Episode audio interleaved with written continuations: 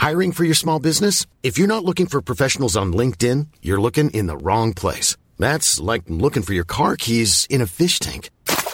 LinkedIn helps you hire professionals you can't find anywhere else, even those who aren't actively searching for a new job but might be open to the perfect role. In a given month, over 70% of LinkedIn users don't even visit other leading job sites. So start looking in the right place. With LinkedIn, you can hire professionals like a professional. Post your free job on linkedin.com slash spoken today. Estos elementos políticos que detonaron la Revolución Mexicana. En la línea telefónica Gerardo Rodríguez, especialista en temas de seguridad y todos los miércoles colabora aquí en el Heraldo Radio. Estimado Gerardo, gusto en saludarte. Muy buenas tardes. Querido Jesús Martín, ¿cómo estás? Con mucho gusto saludarte y preguntarte de qué nos vas a platicar el día de hoy.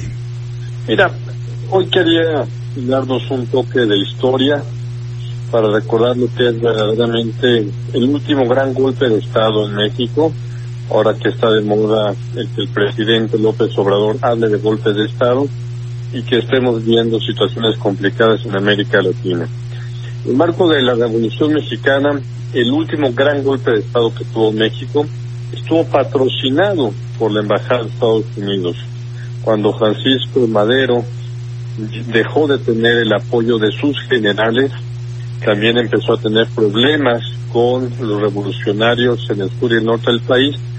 El embajador de los Estados Unidos en México, Henry Lane Wilson, en apoyo a eh, Félix Díaz, sobrino del entonces ex dictador Porfirio Díaz, confabuló junto con Bernardo Reyes y con también con Victoriano Huerta el destituir al presidente legítimamente electo. Desde entonces, Jesús Martín, no hemos tenido un golpe de Estado de esta magnitud en nuestro país. Escuchaba con atención las notas de, de tu programa sobre la lealtad del ejército mexicano. Desde entonces ha habido lo que se llama un pacto cívico-militar, sobre todo desde que los militares entregaron el poder a el primer presidente civil, que fue Miguel Alemán Valdés, y desde, la, desde entonces, desde la época revolucionaria, desde los gobiernos civiles, las Fuerzas Armadas han sido terriblemente leales al poder, al poder civil. El 20 de noviembre, y con esto termino esta parte del comentario, el 20 de noviembre es una fecha muy simbólica para las Fuerzas Armadas. En ese, en este día, tanto en la Secretaría de Marina como el Secretario de Defensa Nacional se anuncian los eh, nombramientos, los ascensos en mandos de oficiales del ejército mexicano. De ellos, por supuesto, que es muy relevante, quienes ascienden de, de, coroneles a generales y de capitanes a contraalmirantes en tanto en la defensa como en marina. Es, es, es un día muy esperado. Las listas de ascensos son manejadas con mucha secrecía en los estados mayores de las dos secretarías y son anunciadas eh, días antes para que este para que este día 20 de noviembre día de la Revolución Mexicana el presidente de la República con sus altos mandos eh, se entreguen estos nombramientos.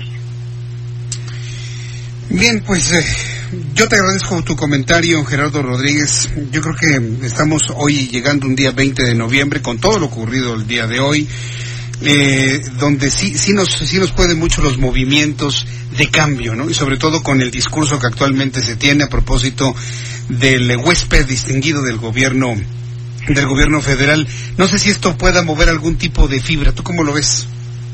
Ya, por supuesto que está moviendo, moviendo fibras en América Latina. Por supuesto que en Bolivia y en muchos países no ven bien que México esté dando asilo a Evo Morales, pero ya lo hemos platicado aquí. Es una tradición del gobierno mexicano y es una tradición que tenía que respetar un gobierno de izquierda como el que tenemos, ¿no? Gerardo, muchísimas gracias. Que tengas muy buena tarde y nos escuchamos el próximo miércoles. Te mando un fuerte abrazo, Jesús. Martín. Fuerte abrazo, que te vea muy bien. Gerardo Rodríguez, especialista en tema de seguridad en, en, y sobre todo a propósito de lo que hemos visto el día de hoy. Además,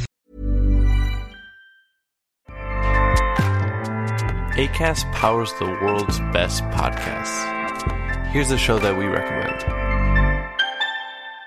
The Real Housewives is a guilty pleasure for most, but if you're looking to not feel guilty about that pleasure, tune in to Everything Iconic with me, Danny Pellegrino, where I break down all the messy moments and behind the scenes antics of Bravo's popular franchise. And on Everything Iconic, I also interview celebrity guests like Kelly Ripa, Kiki Palmer, Drew Barrymore, Cameron Diaz, and more about their guilty pleasures, their past work, and so much more.